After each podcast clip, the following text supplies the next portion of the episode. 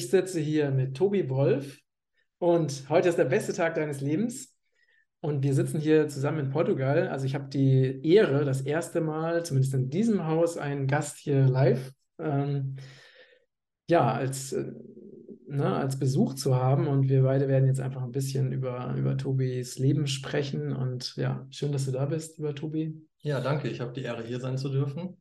Und auch für mich was Besonderes, so jetzt in Portugal ein Interview zu führen. Mhm. Genau. Ja, ja und äh, du bist seit fünf Jahren mit dem Camper und dein, deinem Wolfspack unterwegs. Genau, ja. Also ich habe zwei Hunde. Wir sind aktuell mit dem Camper hier in Portugal unterwegs. Und die Reise startete damals in 2017, wo wir mit den Hunden, erst mit einem Hund damals bin ich los. Mhm. Und das war auch so ein bisschen, ähm, ich wusste schon, ich will los und habe den Hund dann schon quasi vorbestellt, wusste, der kommt dann und dann wollte ich ihn noch in Deutschland erziehen, um dann mit, ihm, mit ihm losziehen zu können, weil ich auch wusste, so bei so einem Camperleben ist schon von Vorteil, wenn der Hund so ein bisschen, ein bisschen hörig ist. Das heißt, du wolltest äh, auf jeden Fall mit Hund äh, auswandern. Ja, oder? genau. Das, das erste Ziel damals war tatsächlich mit dem Camper loszufahren nach Portugal, mhm. um dort eigentlich vielleicht auch zu bleiben und sich so einer alternativen Lebensgemeinschaft oder sowas anzuschließen. Mhm. Ähm, es hat sich alles ein bisschen anders gefügt und ich bin eher so zu so einem Nomaden geworden. Und jetzt, fünf Jahre später, kommen in mir so die, die Gefühle, ja, vielleicht dann doch jetzt mal sesshaft zu werden, irgendwo zumindest so halb-halb. Ähm, weil ich auch merke, dass dieses ständig auf Tour äh, sein, gerade auch für jemanden, der digital arbeitet, man muss immer sich neu organisieren ja, und strukturieren. Ja. Und ja, das ist schwierig. Ist so, ja. ist so. Also das ist ja auch meine Erfahrung. Wir sind ja auch digitale Nomaden und du hast halt einfach durch das Reisen einfach einen sehr großen Aufwand. Ne? Also alleine so, so tägliche Dinge wie, wo kriegst du das Wasser her und wo wäschst du ab und, und wie ist das Internet? Ne? Genau. Das sind alles so Themen, mit denen man sich halt immer wieder aufs Neue auseinandersetzen muss. Genau, und ich habe für mich halt so überlegt und, und auch mal so überschlagen, genau die Sachen, die du gerade aufgezählt hast, da kommen noch mehr Sachen dazu für digitale Nomaden.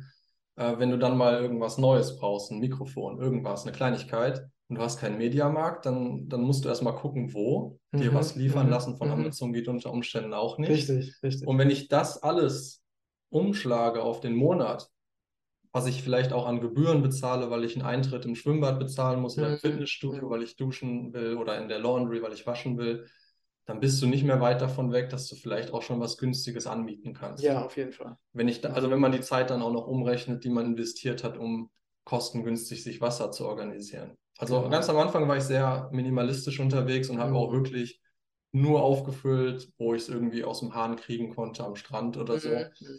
Und da fängt man aber dann schon irgendwann an zu rechnen. Macht es nicht mehr Sinn, lieber irgendwo drei Euro zu bezahlen, um es zu kriegen, anstatt dann da mit den Kanistern und den Trichtern ja, zu rentieren. Ja.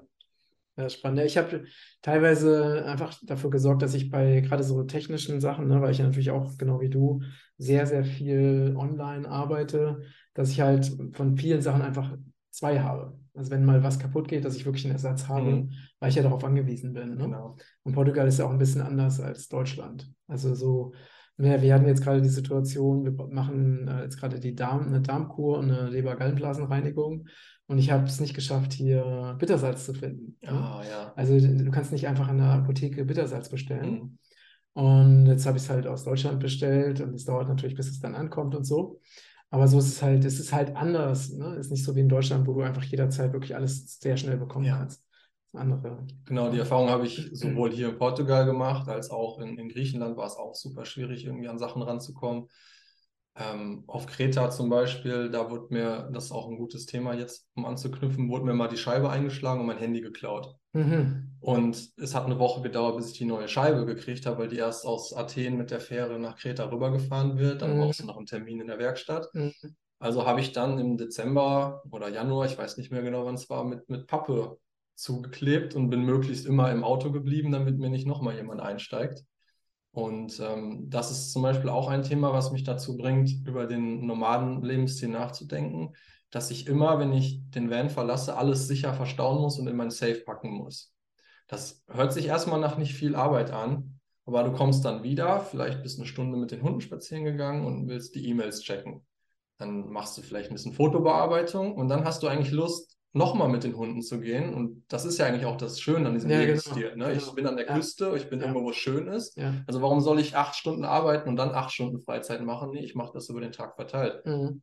Dann muss ich aber immer den Laptop und alles wieder in den Safe räumen und kann ihn nicht einfach da stehen lassen, wo er steht. Und es gibt ja auch sowas wie Updates, die man mal machen muss oder so Richtig. ein langes Interview dauert dann auch mal eine Stunde, bis es hochlädt. Und dann wäre es einfach viel bequemer, den Laptop stehen zu lassen.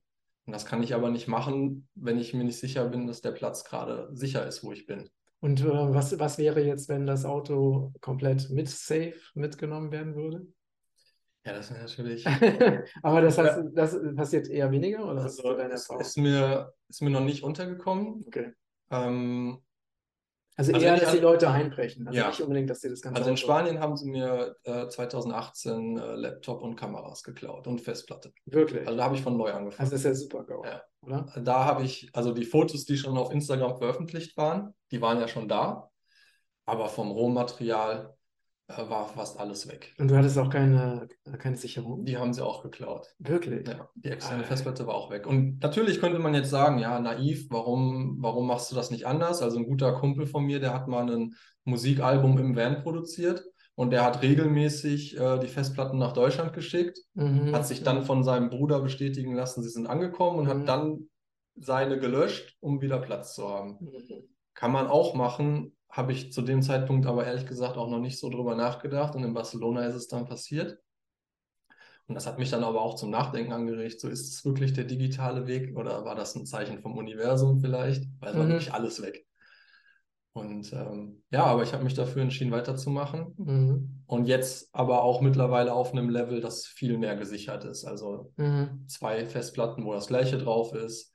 Ähm, Google Drive auch mal etwas gesichert und so. Ist ja auch nicht so einfach äh, in der Cloud zu sichern, weil du brauchst ja äh, ne, ziemlich gutes Internet, Ja. um, um das entsprechende Datenvolumen hochzuladen. Genau, und da gibt es ja auch viele Länder, wo es echt mega teuer ist, so Unlimited zu haben. Hier bezahlt man jetzt aktuell, also ich bezahle 40 Euro Mhm. dafür, dass ich es aber auch monatlich machen kann. Mhm. Ich glaube, 30 Euro wären es für, wenn man einen Vertrag abschließt. Ja, richtig. Das ist okay mittlerweile. Mhm. Aber als ich 2018 angefangen habe, da konntest du nur davon träumen, irgendwelche Verträge zu kriegen, die irgendwie über 50, 60 Gigabyte gingen und erschwinglich waren. Also ich Mhm. glaube, ich habe mit mein erster O2-Vertrag, wo ich so unterwegs war, da hatte ich 20 Gigabyte. Mhm. Und dann gibt es wieder diese Fair Policy, die, die, die die in die Verträge reingeschrieben haben. Also eins, außerhalb der EU gelten die eigentlich gar nicht. Die wurden damals aber noch nicht überprüft. Mittlerweile wird es aber überprüft. Also ich habe jetzt schon öfters die SMS bekommen, dass ich drüber bin. Ja, ja, das, das kenne ich, das kenne ich auch, ne? Ja, Das sind natürlich alles die Themen, die man, wenn man so richtig sesshaft ist, ja einfach nicht hat. genau. Ja. Ah, spannend. Und was hat dich damals dazu bewogen, ähm, auszuwandern und loszuziehen und ein Camperleben zu beginnen? Ja, also es war, es fing an mit einer, mit einer Trennung von einer langjährigen Beziehung, im, wo gleichzeitig ich mein Fachabi damals fertig hatte, im, im Frühjahr und wusste, im Oktober geht es zum Studieren mit Wohnortwechsel. Also ziemlich viel neu alles und plötzlich Zeit von April bis Oktober. Also ich hatte es zum Glück damals nicht irgendwie nötig, dass ich hätte arbeiten gehen müssen in der Zwischenzeit, weil ich noch zu Hause gelebt habe und habe mir das wirklich genommen als Zeit und für mich, weil ich wusste, danach im Studium wird es auch happig, Mhm. ein Wirtschaftsrechtsstudium. Und in dieser Zeit ähm, war damals 2014 auch die WM. Weltmeisterschaft und ziemlich viel Fußball geguckt und es waren mehr Freunde da als äh, normalerweise, also auch andere Klicken. Mhm. Dazu, ich, dazu bin ich auch zum, zu dieser schönen rauchbaren grünen Pflanze so ein bisschen mehr gekommen und einfach durch andere Kontakte auch. Und da wurde der Kanal KenFM empfohlen. Mhm. Mhm. Und ich habe ja gerade schon gesagt, ich hatte sehr viel Zeit und ich habe den ganzen Sommer über entweder Zeit mit den Freunden verbracht oder im, am Computer gewesen und habe KenFM-Interviews geguckt. Mhm. Also wirklich alles. Von alles, was da online gekommen ist, habe ich geschaut. Gibt es den Kanal noch? Nee, der wurde äh, damals in, während der Corona-Pandemie wegen seines, hauptsächlich wegen seiner Joker-Videos äh, gesperrt. Da hat er sich als Joker verkleidet gehabt, äh, geschminkt gehabt und Ja, hat okay. äh, sehr, sehr ähm, deutlich darüber gesprochen, was auf uns zukommen wird und hatte mit vielen Dingen recht behalten. Der Kanal ist aber trotzdem nicht wiedergekommen. Ja, die haben ihn auf YouTube gelöscht. Ne? Genau. Ja, ja, so wie Ja. viel, viele andere große Kanäle, die sie Genau. gelöscht haben. Richtig. Und macht ihr eigentlich noch weiter? Wollte ich gerade sagen, für alle, die die es interessiert, er hat sich äh, zurückgezogen, Mhm. ist aber im Hintergrund noch tätig äh, und man findet es jetzt unter Apolut. Da gibt es Genau. auch Gesprächsformate, die Richtig. sehr ähnlich sind vom, Mhm. vom Stil her, aber nicht mehr von ihm geführt werden. Ist er denn auch ausgewandert?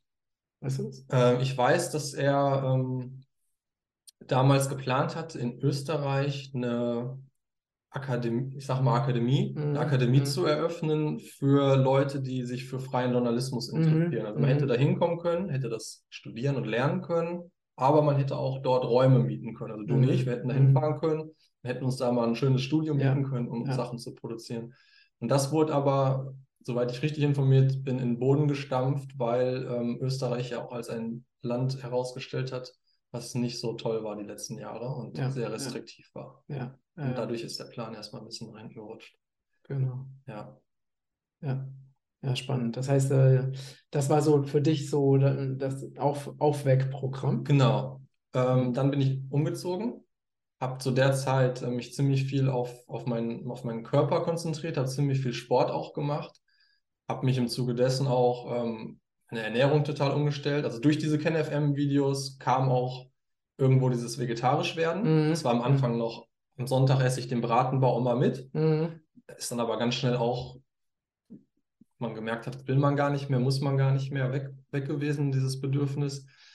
Ähm, und dann habe ich mich ziemlich viel mit Fitness äh, informiert, musste, musste mich auch informieren, wie ich mich da ernähre, wie, wo ich die Kal Kalorien herkriege. Und simultan, ähm, ja, dank der YouTube-Algorithmen, man darf ja auch mal Danke sagen, äh, bin ich auch auf das Thema Permakultur Mhm. und, und rund, alles, was da rundherum kommt, noch gestoßen.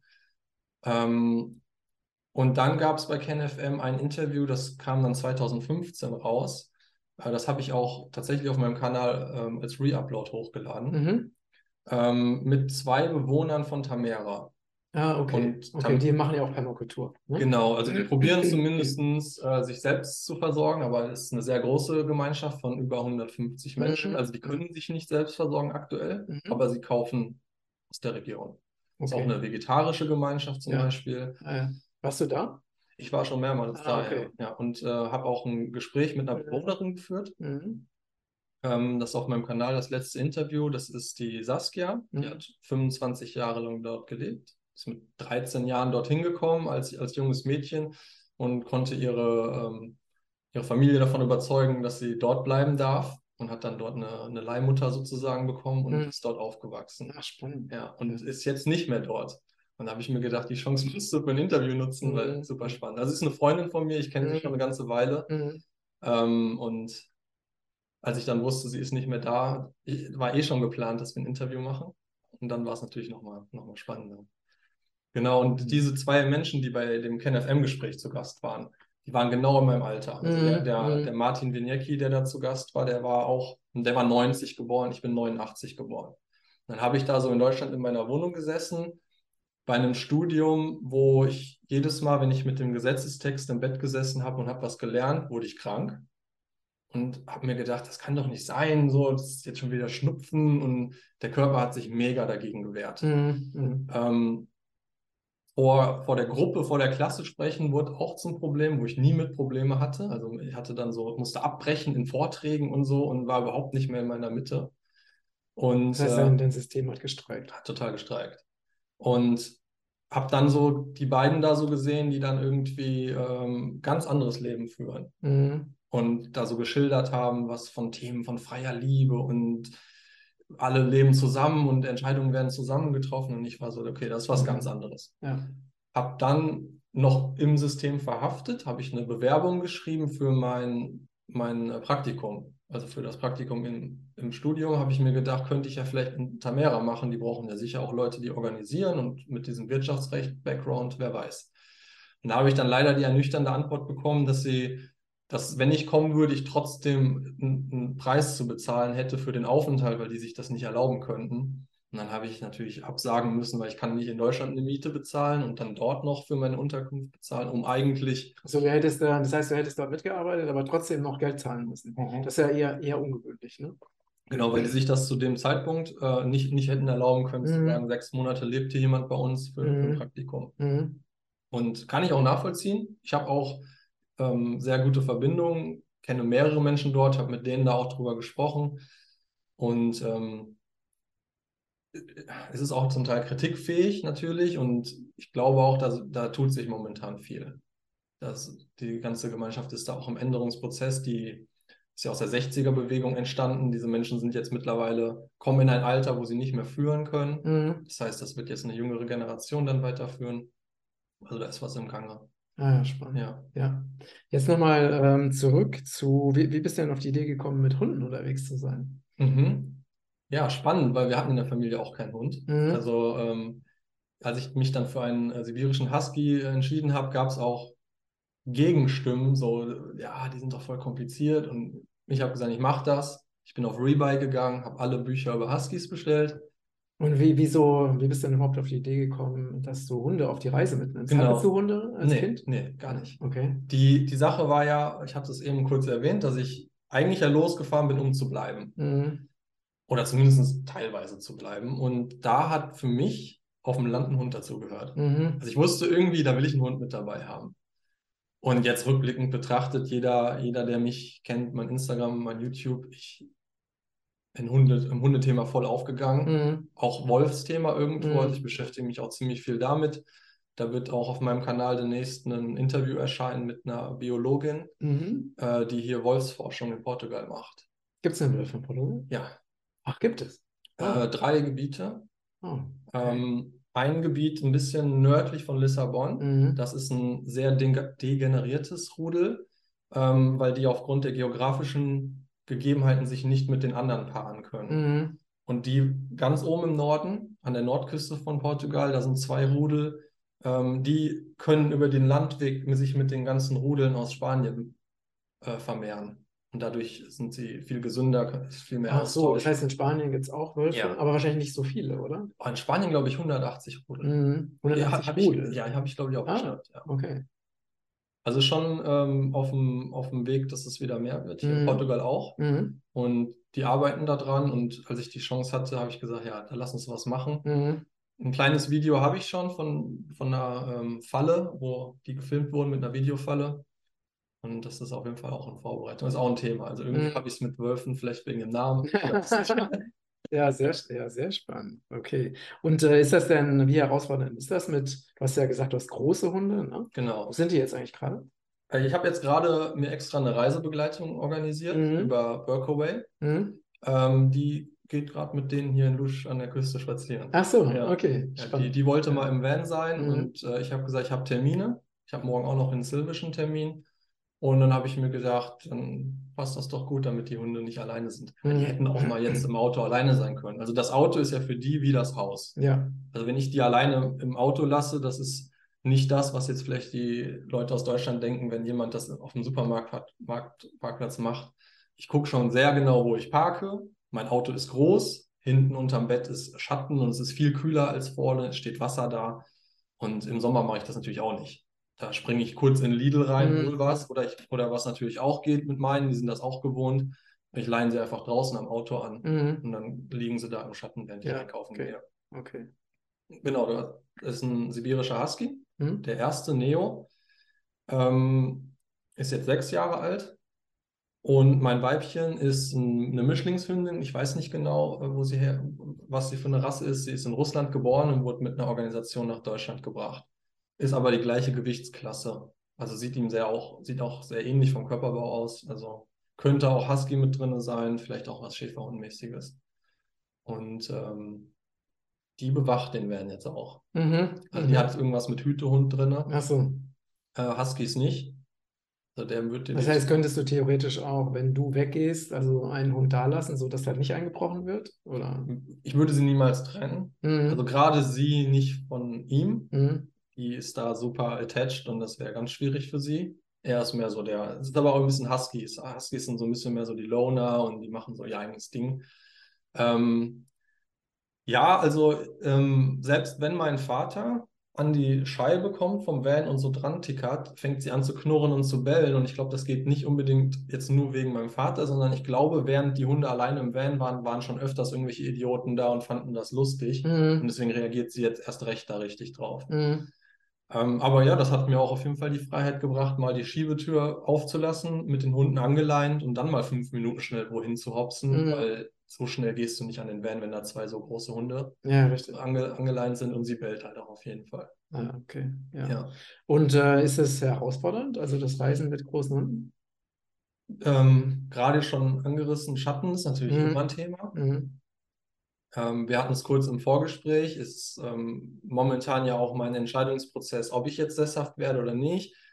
Ähm, hängt auch viel damit zusammen, ich fahre mit einem 97er Fiat Ducato ohne Klimaanlage. Mhm. Das heißt, ich bin im wärmeren Jahreszeiten, ja, will ich jetzt Sonne für meine Solaranlage, damit ich dann arbeiten kann, oder will ich im Schatten Mhm. sein? Also erstmal Schatten natürlich für die Hunde auch, Mhm. aber auch für mich abends. Es kühlt ab und dann kann ich auch besser schlafen, irgendwann um 10 oder 11, anstatt dass es erst um ein oder zwei so angenehm wird, dass ich schlafen kann.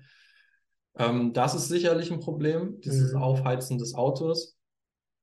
Ähm, meine Freiheit ist auch eingeschränkt. Also im Sinne von, ich war jetzt in Lissabon für zwei Wochen. Mhm. Das überlegst du dir mehrmals, ob du jetzt sagst, ich treffe mal ein paar, paar Leute irgendwie in der Stadt oder ich gehe mir mal was angucken, weil mit Hunden machst du es eher weniger. Mhm. Mit zwei Mhm. Hunden an der Leine, es geht und die sind auch super ähm, gut erzogen. Also wenn ich mit denen in ein Restaurant oder ein Café gehe, gehe, die liegen und wenn nicht jetzt gerade ein Hund kommt, ein anderer, dann sind die damit eigentlich auch fein eine Stunde lang da einfach Mhm. zu liegen und Mhm. ich kann meine Pizza essen oder meinen Mhm. Kaffee trinken. Mhm. Ähm, nichtsdestotrotz in solchen Städten wie Lissabon auf so kleinen Bürgersteigen da mit zwei Hunden und dann kommt ein E-Scooter und von hinten hupt's. Ähm, meine Hündin ist von der Straße, ist ein Straßenhund. Da muss ich dann immer noch gucken, dass wenn Männer mit Hut oder so kommen oder wenn Männer im Dunkeln so auf sie zukommen, das, das findet sie gar nicht gut. Da hat sie immer noch Angst, weil sie da schlechte Erfahrungen gemacht hat. Also das sind auch so Probleme, Mhm. Mhm. ähm, wo man, wie gesagt, sich mehrmals überlegt, ob man jetzt in die Stadt geht oder nicht. Ja. Und bist du denn ähm, äh, auch manchmal auf Campingplätzen oder bist du immer, campst du immer frei?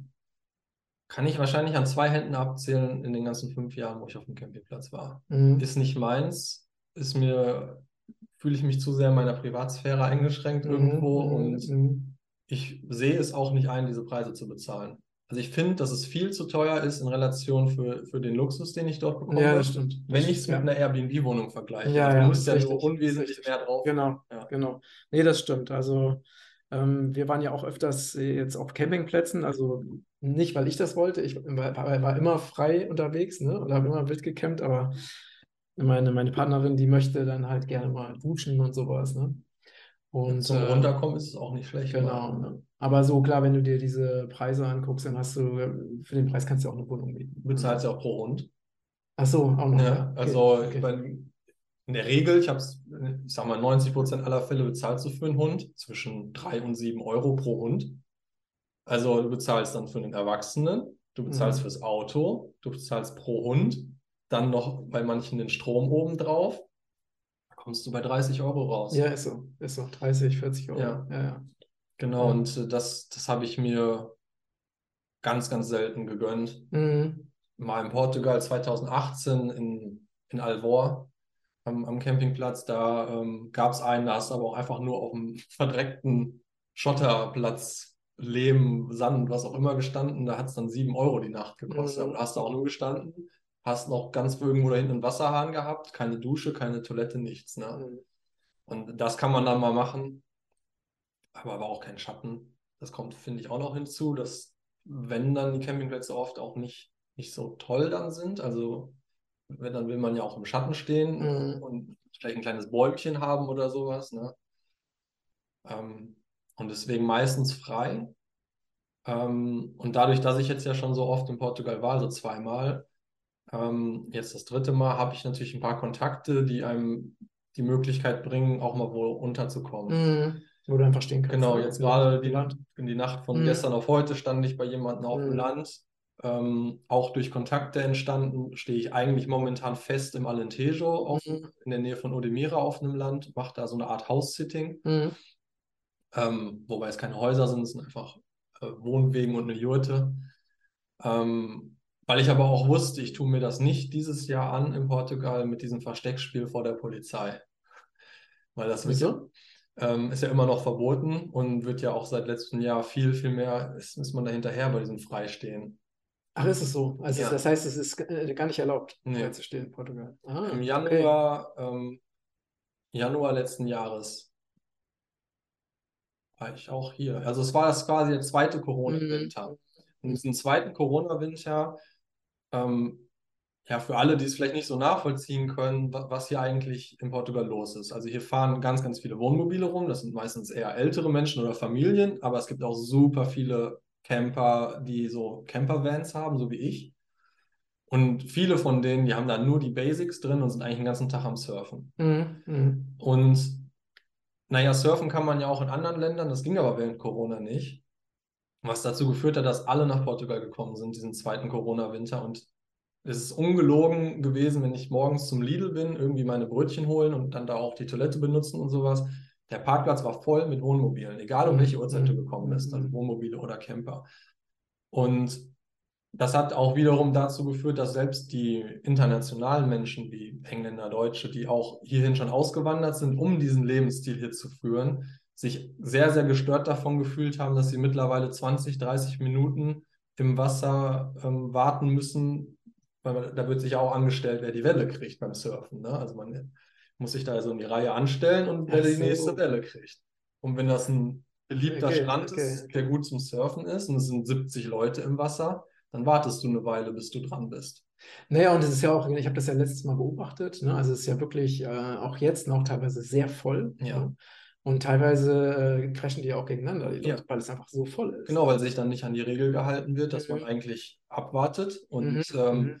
so wie ich gehört habe, sind da definitiv auch äh, Streits entstanden zwischen zum einen Locals, Mhm. zum anderen aber auch Menschen, die einfach schon länger dort leben und zum anderen einfach diese Menschen, die einfach gerade erst da sind. Mhm. Und das hat mir so richtig auch gezeigt, dass die, die Welt, so wie sie momentan ist, wenn, das dann alles so in sich zusammenfällt, viel zu klein ist für uns alle. Also wenn wir Mhm. alle in Portugal an der Küste sein wollen, das funktioniert nicht. Mhm. Und vielleicht im Norden dann, aber da ist ja dann zu kalt. Das wollen ja alle in der Algarve sein. Mhm. Und das Ganze ist dann so weit eskaliert, dass ähm, auch Gruppen von Jugendlichen, jungen Menschen ähm, hier aus Portugal nachts an die Vans gekommen sind und haben dort randaliert und haben gesagt, ihr müsst hier weg, ihr dürft hier nicht stehen. Also auch ein bisschen ähm, in die eigenen Hände genommen, die ganze Sache, weil sie sich Mhm. nicht gut genug von der Polizei haben vertreten gefühlt. Ähm, bis hin zu wirklich auch Übergriffen und äh, Reifen aufgestochen und sowas. Aber das sind jetzt wirklich die bösesten Sachen, die ich Mhm. gehört habe. Ne? Mhm. Nur aber um das zu verdeutlichen. Und dann hat die Regierung die Reißleine gezogen äh, im Januar dann, also nachdem sich das den ganzen Winter schon hochgeschaukelt hat. Ach so, weil es einfach zu viel war. Genau, also zum einen, weil die Bevölkerung dann Müll, Müll wahrscheinlich auch, ne? und die Hinterlassenschaften. Einfach, wenn so viele, wenn da 40 Camper auf dem Parkplatz stehen für, Mhm. für mehrere Wochen. Ich habe, ich will das jetzt auch gar nicht so kritisieren. Also wenn Menschen zuschauen, die so Mhm. minimalistisch leben, fühlt euch bitte nicht so sehr angegriffen. Mhm. Aber es funktioniert nicht, dass man dort seinen Camper hinbringt auf einen guten Parkplatz und dann auch noch Fahrgemeinschaften zum Lidl bildet, damit man seinen gar nicht mehr bewegen muss. Mhm. Was natürlich umweltbewusst und schön ist. Aber dann sind die Parkplätze dauerhaft belegt. Mhm. Und dann hat im Januar dann die Regierung das Gesetz eingeführt, dass ähm, im Autoschlafen verboten wird. Mhm. Und haben aber Mhm. auch dann die Regeln so ins Gesetz geschrieben, dass die Polizei nicht ständig diese Probleme hat, das irgendwie nachweisen zu können, Mhm. indem sie einfach gesagt haben, Matratze drin, Camper, Ko Mhm. Kocher drin, Camper. Mhm. Und dann ist jedes Auto alles, wo man drinnen schläft und nicht mehr dieses, ja, ich habe ja nur ein Van oder ich habe ja Mhm. nur ein Kombi. Mhm. Und das war dann raus. Und das wurde dann auch wirklich mehrere Wochen am Stück sehr hart verfolgt. Also da sind die wirklich hinterher gewesen und dann mit 120 Euro abgewatscht. Äh, das überlegst du dir dann, wenn du dann da 120 Euro für deine Nacht bezahlt Mhm. hast. Mhm. Ähm, ich habe einmal Mhm. 80 bezahlen müssen, das war Mhm. nachmittags, Mhm. ähm, weil ja auch hier an der, ähm, an der Coast, hier ja auch in Lusch da hinten an dem, an dem Küstenstreifen steht ja ein Schild, kom komplettes Halteverbot. Also du darfst da ja noch nicht mal parken mit dem Mhm. Van. Du darfst Mhm. reinfahren, einmal im Kreis und wieder Mhm. raus. Mhm. Also selbst nachmittags äh, da jetzt zu parken, mit den Hunden spazieren zu gehen, geht nicht, weil während du weg bist, könnte das Knöllchen dranhängen. Mhm. Und das hatte ich halt auch einmal.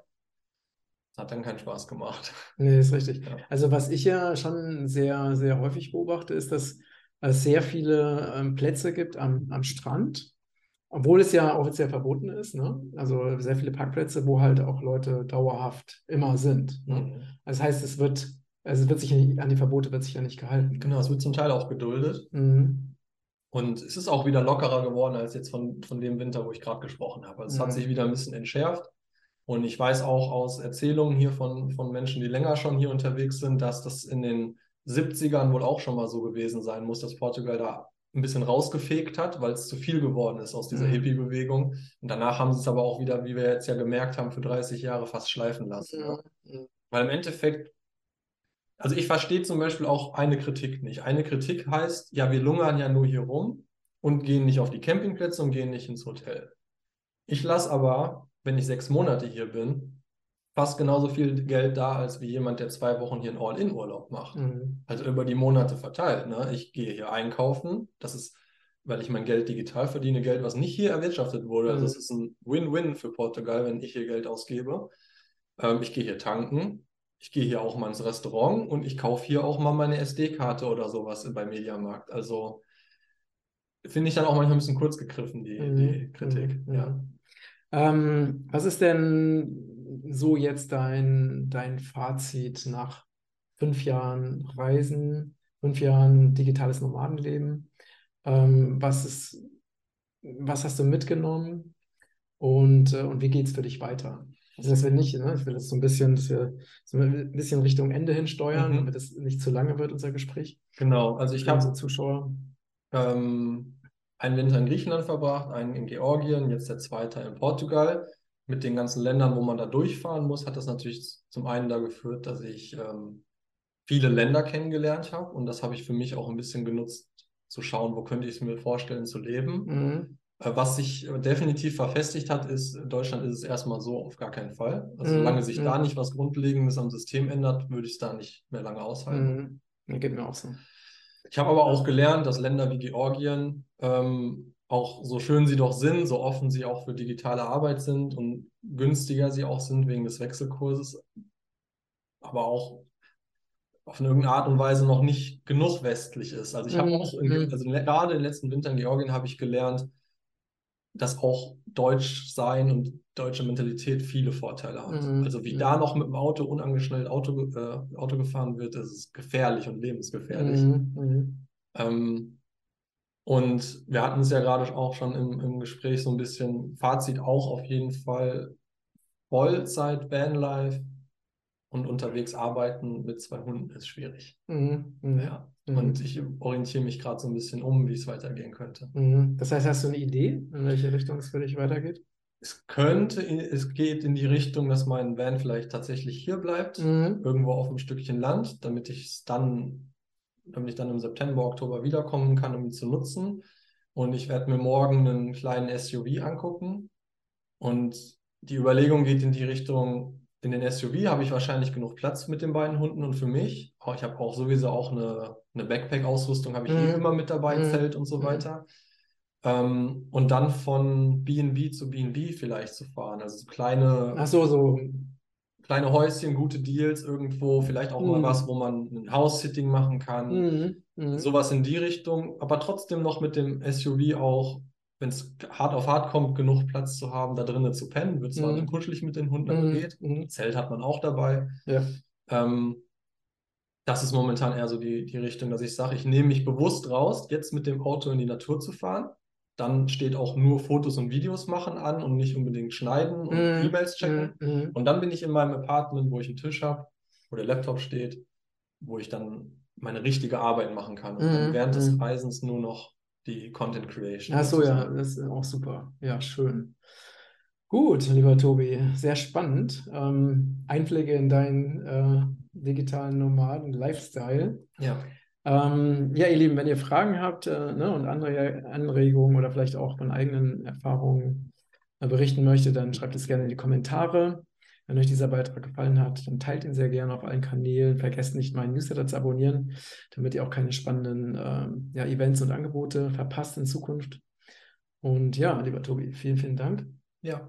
Ähm, Danke auch. Und äh, für alle, die das Thema Vanlife, digital Geld verdienen und sowas interessiert, können gerne mal auf meinen Kanal vorbeischauen. genau, wir verlinken natürlich alles. Ja, ne?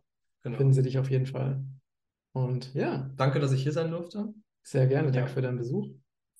Und dann, ja, bis ganz bald, ihr Lieben. Ciao. Tschüss. Tschüss. Hallo, ihr Lieben. Ich bin der Gründer von Regenbogenkreis. Und wenn du unsere besonderen und wertvollen Premium-Produkte kennenlernen willst, dann habe ich unten den Rabattcode YouTube11 für dich. Und damit bekommst du bei deinem Einkauf 11% Rabatt auf unsere wertvollen Produkte. Und das Besondere ist, mit jedem Kauf unserer Produkte schützt du Regenwald in Südamerika. Alles Liebe, dein Matthias.